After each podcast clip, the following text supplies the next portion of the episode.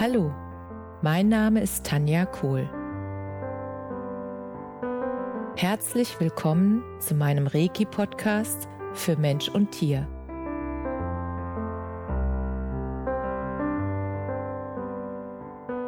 Hier erzähle ich über meine Erfahrungen und Erlebnisse als Reiki-Meisterin. Ich wünsche euch eine schöne Zeit beim Zuhören.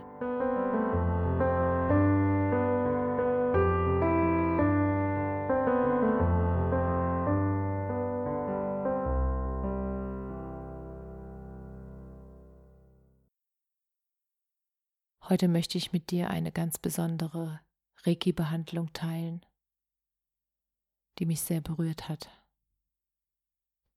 Ich bekam einen Anruf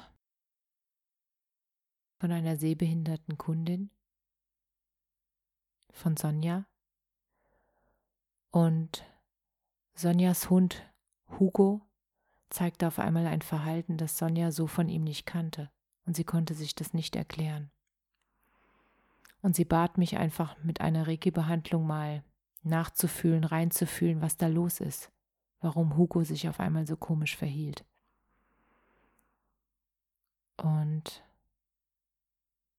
als ich dann mit der Reiki-Behandlung startete, da fühlte ich sofort eine ganz, ganz, ganz extreme tiefe Traurigkeit. Und die Traurigkeit war so intensiv, dass mir wirklich die Tränen wie ein Wasserfall aus den Augen liefen. Ich konnte es überhaupt nicht mehr stoppen, nicht kontrollieren, es lief einfach nur raus. Und ich ließ es geschehen, weil ich ja in dem Moment Kanal bin für Emotionen und Gefühle und das war so stark, diese Traurigkeit, dass ähm, ja alles in mir gebebt hat.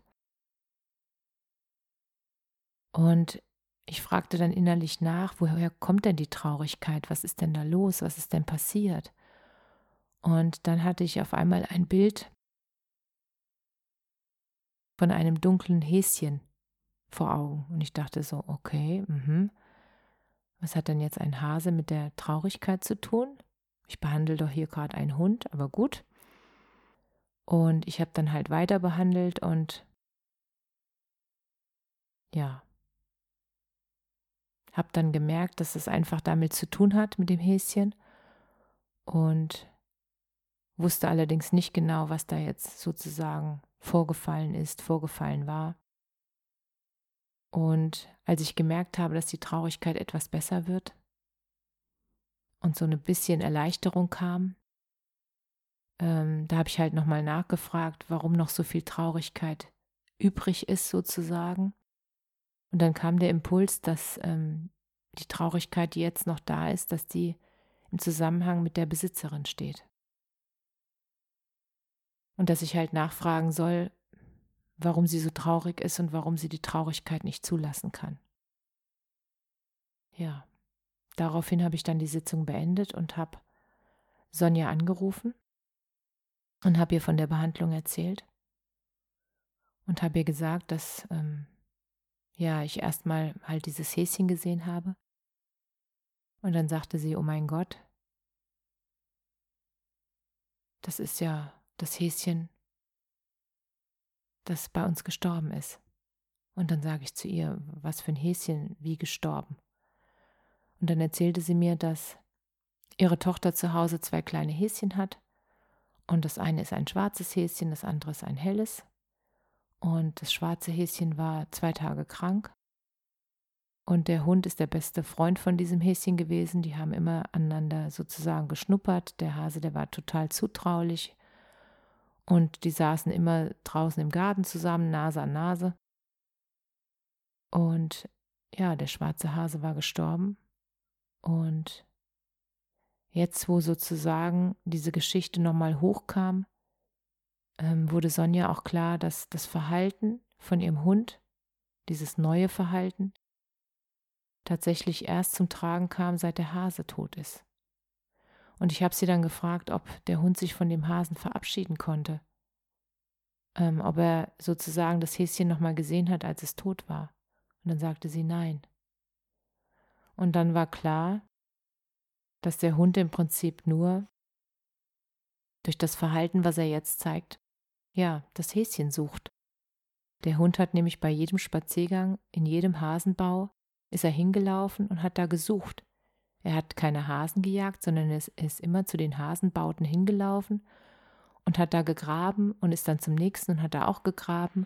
Und jetzt wurde das auf einmal so klar, dieses Verhalten, warum der Hund das Verhalten gezeigt hat. Er hat einfach das Häschen gesucht, weil er nicht wusste, dass er tot ist.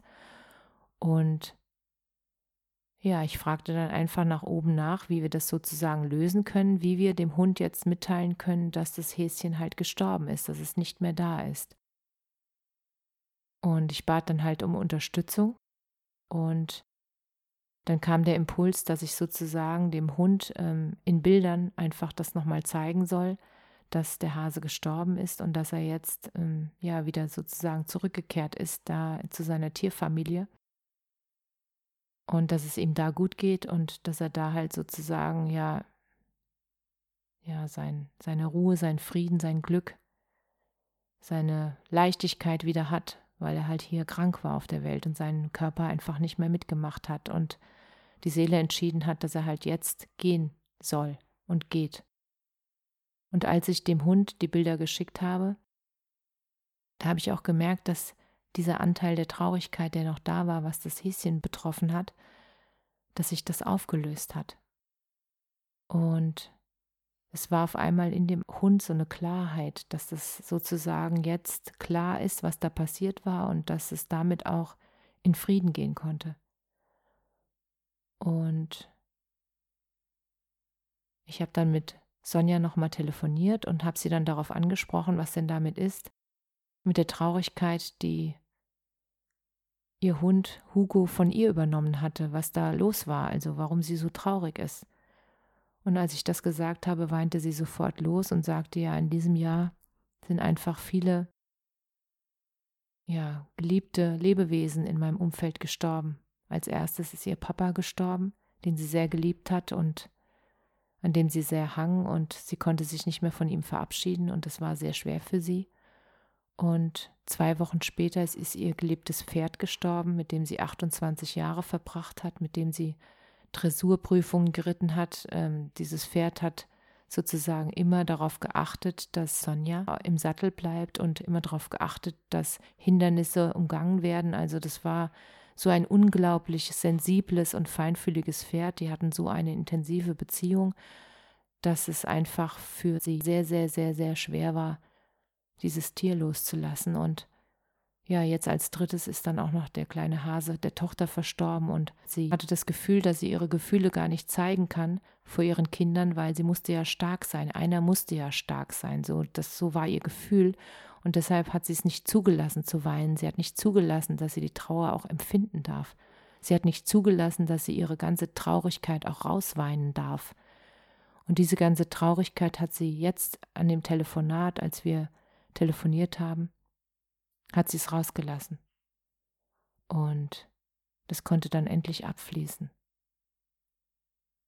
Und es war so eine Erleichterung.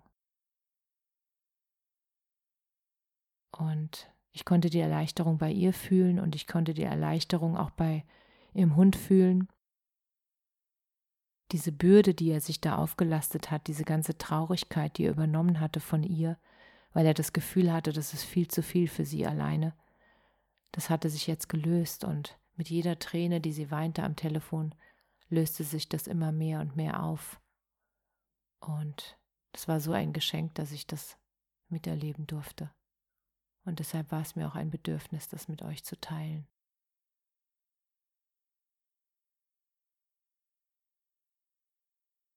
Und ich freue mich über Feedback oder Vielleicht habt ihr ja ähnliche Sachen erlebt und ähnliche Erfahrungen gemacht oder überhaupt zum Thema Loslassen noch Impulse oder Fragen, dann schreibt mir gerne. Ich freue mich auf eure Nachrichten. Alles Liebe. Namaste.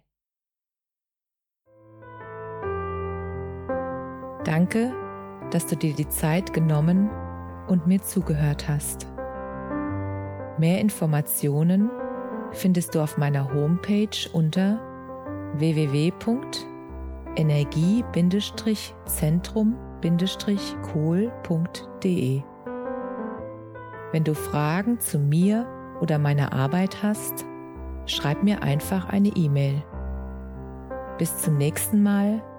Alles Liebe, deine Tanja.